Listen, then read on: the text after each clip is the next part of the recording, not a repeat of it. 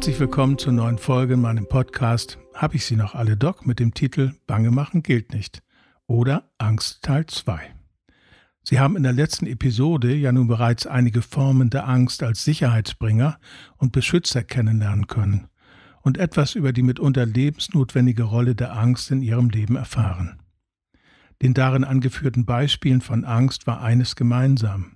Sie hatten alle einen Bezug zur Wirklichkeit und zu realen Gefahrensituationen, die zu einer Bedrohung werden konnten oder es bereits gewesen sind. Welche Rolle und welches Ausmaß diese Ängste in ihrem Leben spielen, hängt sehr von den Umständen ab und von dem Raum, der ihnen zur Verfügung steht. So lauern in einer Metropole wie Hamburg, Berlin, Paris oder New York sicher andere Gefahren als in einer ländlichen schwäbischen Gemeinde oder einem bayerischen Bergdorf. Für nicht wenige Menschen lauert die Angst allerdings in einem anderen Bereich. Stellen Sie sich doch einfach einmal vor, Sie haben den Arbeitsplatz gewechselt, weil Sie an der alten Stelle gemobbt worden sind. Bis zum Beginn dieser neuen Tätigkeit bleiben Ihnen zwar noch einige Wochen Zeit, aber Ihre eigene Angstproduktionsmaschine läuft bereits auf vollen Touren.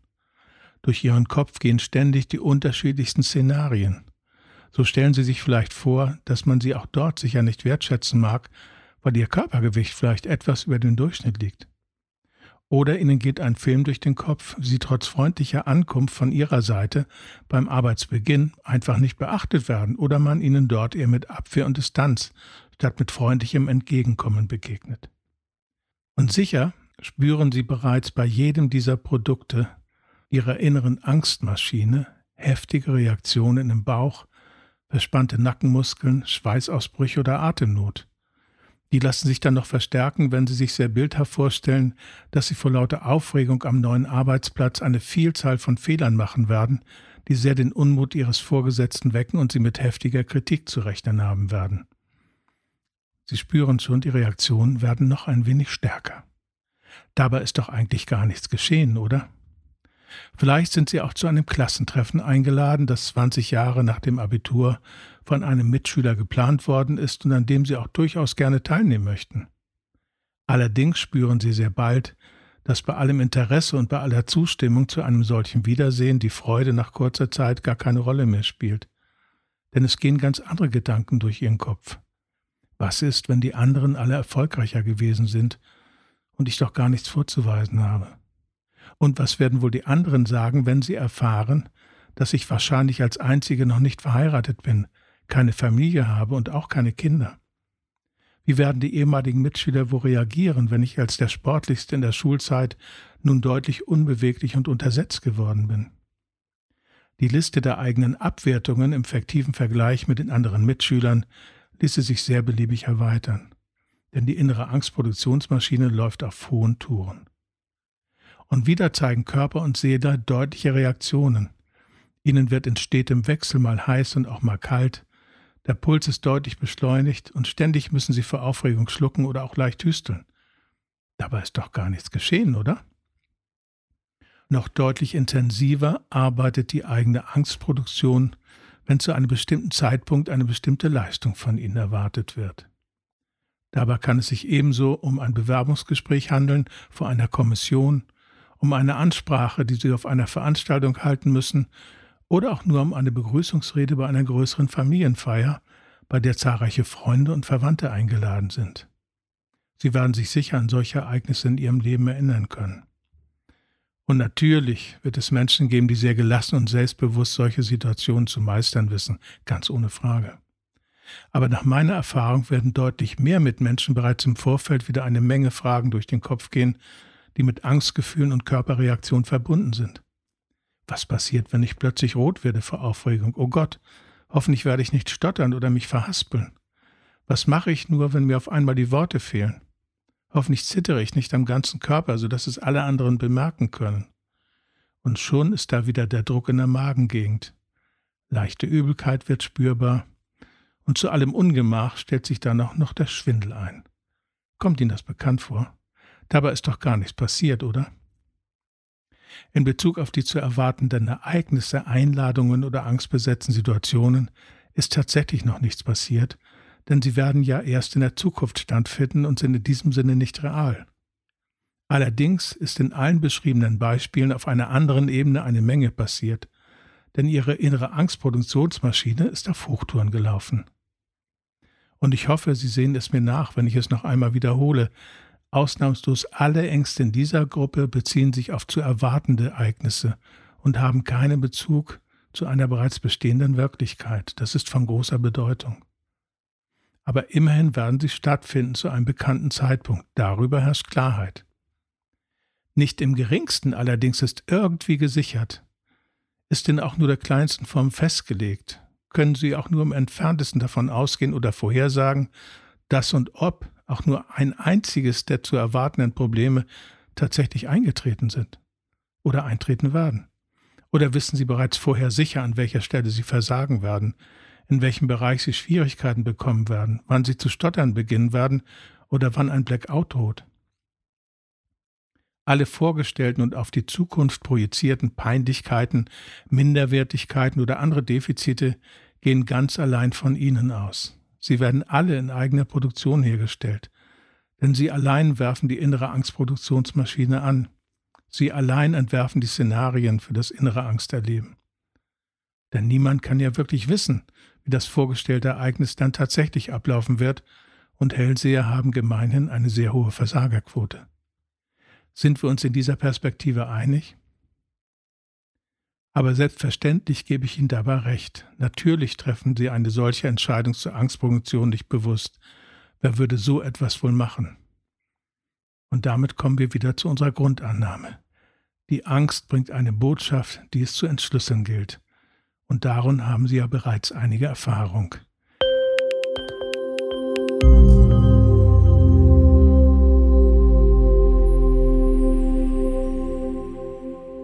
Wir werden also wieder versuchen, uns dieser Botschaft Schritt für Schritt zu nähern.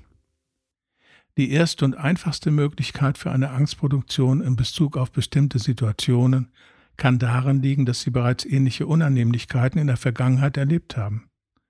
In einem solchen Fall ist es hilfreich herauszufinden, ob das wirklich der Fall ist. Denn Ihr Gehirn hat die Angewohnheit, auch Situationen, die nur so ähnlich waren, einfach wieder zuzuordnen und die gleichen Gefühle zu aktivieren. Wenn Sie bei einer Überprüfung feststellen, dass es doch Unterschiede gibt und die Angst sich doch auf eine andere Situation bezieht, können Sie das als Sicherheit nutzen nach dem Motto, das ist jetzt ein ganz alter Hut aus der Vergangenheit, den werde ich jetzt bei diesem Ereignis nicht tragen. Botschaft der Angst wäre also hier, schau einfach mal, ob es wirklich stimmt. Falls nicht, musst du dir auch keine Sorgen machen. Es geht also auch hier wieder um die Ihnen bereits bekannte Sicherheit, die man auf diese Weise beschaffen kann. Ein weiterer Hintergrund für Ihre Angstproduktion kann ein aktuelles oder länger bestehendes Problem oder inneres Spannungsfeld sein, um das Sie sich kümmern sollten. Wenn Sie etwa um Ihren Selbstwert bangen bei der Vorstellung, als einzige im Kreise ehemaliger Klassenkameraden doch nicht verheiratet zu sein im mittleren Lebensalter, dann stellt sich die Frage, warum Ihnen das in dieser Weise zusetzen kann. Messen Sie sich zu sehr an den Erwartungen der anderen? Haben Sie große Sehnsucht nach einer eigenen Familie? Und wieso empfinden Sie es offenbar immer noch als Versagen, allein zu sein, obwohl Sie Ihr Single-Leben doch eigentlich lieben?